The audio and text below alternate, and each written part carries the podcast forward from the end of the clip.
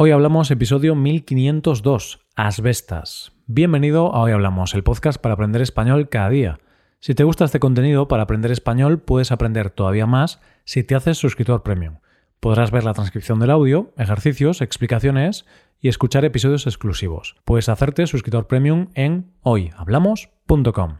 Hola oyente, ¿qué tal? ¿Cómo estás?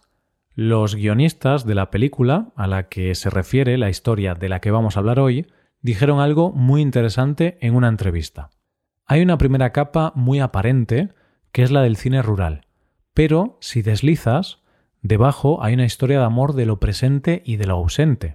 Pero es que si me apuras, hay también otra historia de amor detrás, que es la de los hermanos. Igual somos un poco ingenuos o estamos muy necesitados de que se nos valore como gente que es capaz de contar historias bonitas, pero realmente creemos que hay mucho amor en esta película lo que pasa es que el amor no siempre es luz, a veces también es dolor y ausencia. Hoy hablamos de asbestas. Voy a hacerte una confesión, oyente. Cada vez que empiezo a ver una película y aparece el mensaje de basado en hechos reales, me gusta, hace que tenga más ganas de ver la película. ¿Por qué? Porque muchas veces vemos historias en las películas o en las series que son increíbles, sorprendentes, emocionantes, y saber que algunas de esas historias están basadas en hechos reales, saber que algunas de esas historias ocurrieron, es algo que me gusta. Por supuesto, hay que tener en cuenta que este tipo de películas no tienen que ser totalmente fieles a la historia original.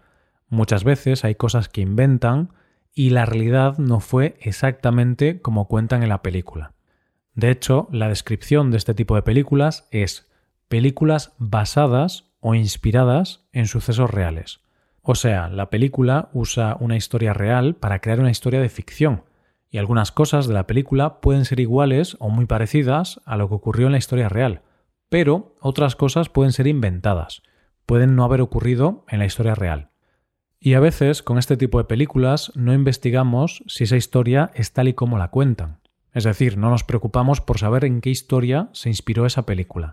Pero otras veces la historia nos parece tan sorprendente o brutal que sí que la buscamos. Es por eso que en el episodio de hoy vamos a conocer la historia real que está detrás de una de las películas del año en nuestro país, Asbestas.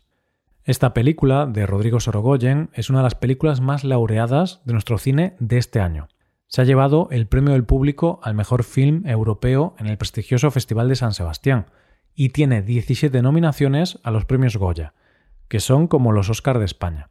Cuando leemos la sinopsis de esta película nos dice Antoine y Olga son una pareja francesa que se instaló hace tiempo en una aldea del interior de Galicia. Allí llevan una vida tranquila, aunque su convivencia con los lugareños no es tan idílica como desearían. Un conflicto con sus vecinos, los hermanos Anta, hará que la tensión crezca en la aldea hasta alcanzar un punto de no retorno.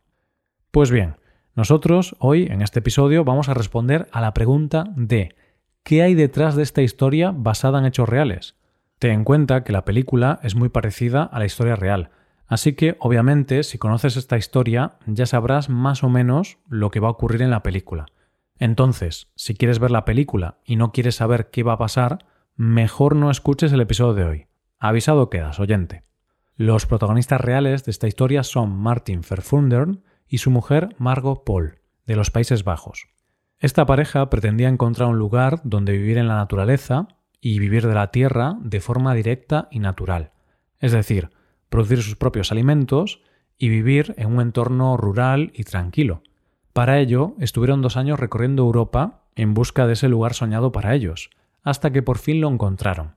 Ese lugar lo encontraron en 1997 y sería la aldea de Santoalla, que se encuentra en una zona rural de Galicia. Era un lugar en la montaña, sin trasiego de coches y tenía la ventaja de que apenas tenía habitantes.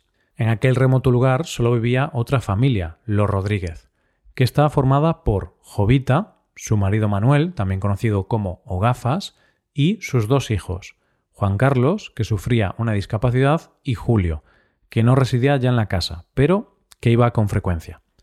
La relación entre ambas familias era buena hasta que comenzaron a tener conflictos entre ellos. ¿Por qué?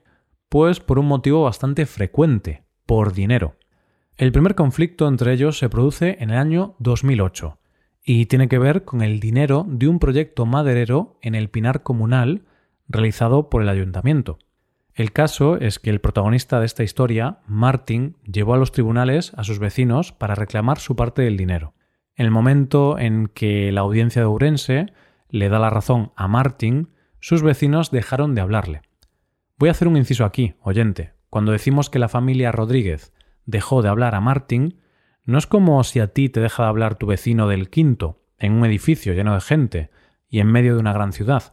Estamos hablando de un conflicto entre dos vecinos que son los únicos vecinos en un pueblo perdido en la montaña. Es decir, que ese conflicto se fue enquistando y el odio de los Rodríguez hacia Martín iba creciendo día tras día. Este odio llega a su momento más álgido cuando nos encontramos con el siguiente gran conflicto entre estas dos familias. Fue cuando una compañía energética mostró interés en situar un parque eólico en el monte comunal, con un total de 25 aerogeneradores, y la empresa le daría a cada familia un total de 6.000 euros por cada uno de los aerogeneradores. Y esto fue la gota que colmó el vaso. ¿Por qué? porque Martin se negó a firmar el acuerdo, cosa que hizo que la enemistad entre ellos fuera en aumento, y desde luego el odio de los Rodríguez hacia Martin fue creciendo cada vez más. Pero la cosa no se quedó en simple odio o enemistad. Las amenazas y agresiones hacia Martin fueron tales y llegaron a tal punto que éste, por miedo, empezó a grabar en vídeo las amenazas que sufría por parte de sus vecinos. Imagínate al punto que llegaron estas amenazas que el propio Martin definió lo que estaba sufriendo como terrorismo rural. Martin denunció a sus vecinos varias veces ante la Guardia Civil y el juzgado, y esos vídeos que grababa los subió a Internet para que quedara constancia de lo que estaba viviendo. De hecho, Martin dijo en su momento, si me matan, habrá sido Juan Carlos. Recordemos que Juan Carlos era el hijo de los Rodríguez, que tenía por aquel entonces 42 años, pero sufría una minusvalía psíquica, y según palabras de Martin, parecía un niño de 10 años. Llegamos a un día de enero de 2010 en que Martin va a la ciudad a buscar suministros, y ni él ni su coche vuelven a aparecer. La mujer de Martin, Margot, que aquel día no se encontraba en España, siempre tuvo claro que los culpables de la desaparición de su marido eran los Rodríguez. Pero, a pesar de la denuncia de la desaparición, y todas las investigaciones realizadas por la policía, durante cuatro años no se supo nada de Martin, ni su paradero, ni qué le había pasado. Entonces, en junio de 2014, el piloto de una avioneta de extinción de incendios descubrió abandonado en la montaña el coche de Martin, un Chevrolet Blazer. El coche estaba en medio de una fogata y estaba parcialmente quemado, y cerca estaban los restos, o más bien lo que quedaba del cuerpo de Martin encontraron su cuerpo y su cadáver a 12 kilómetros de su casa.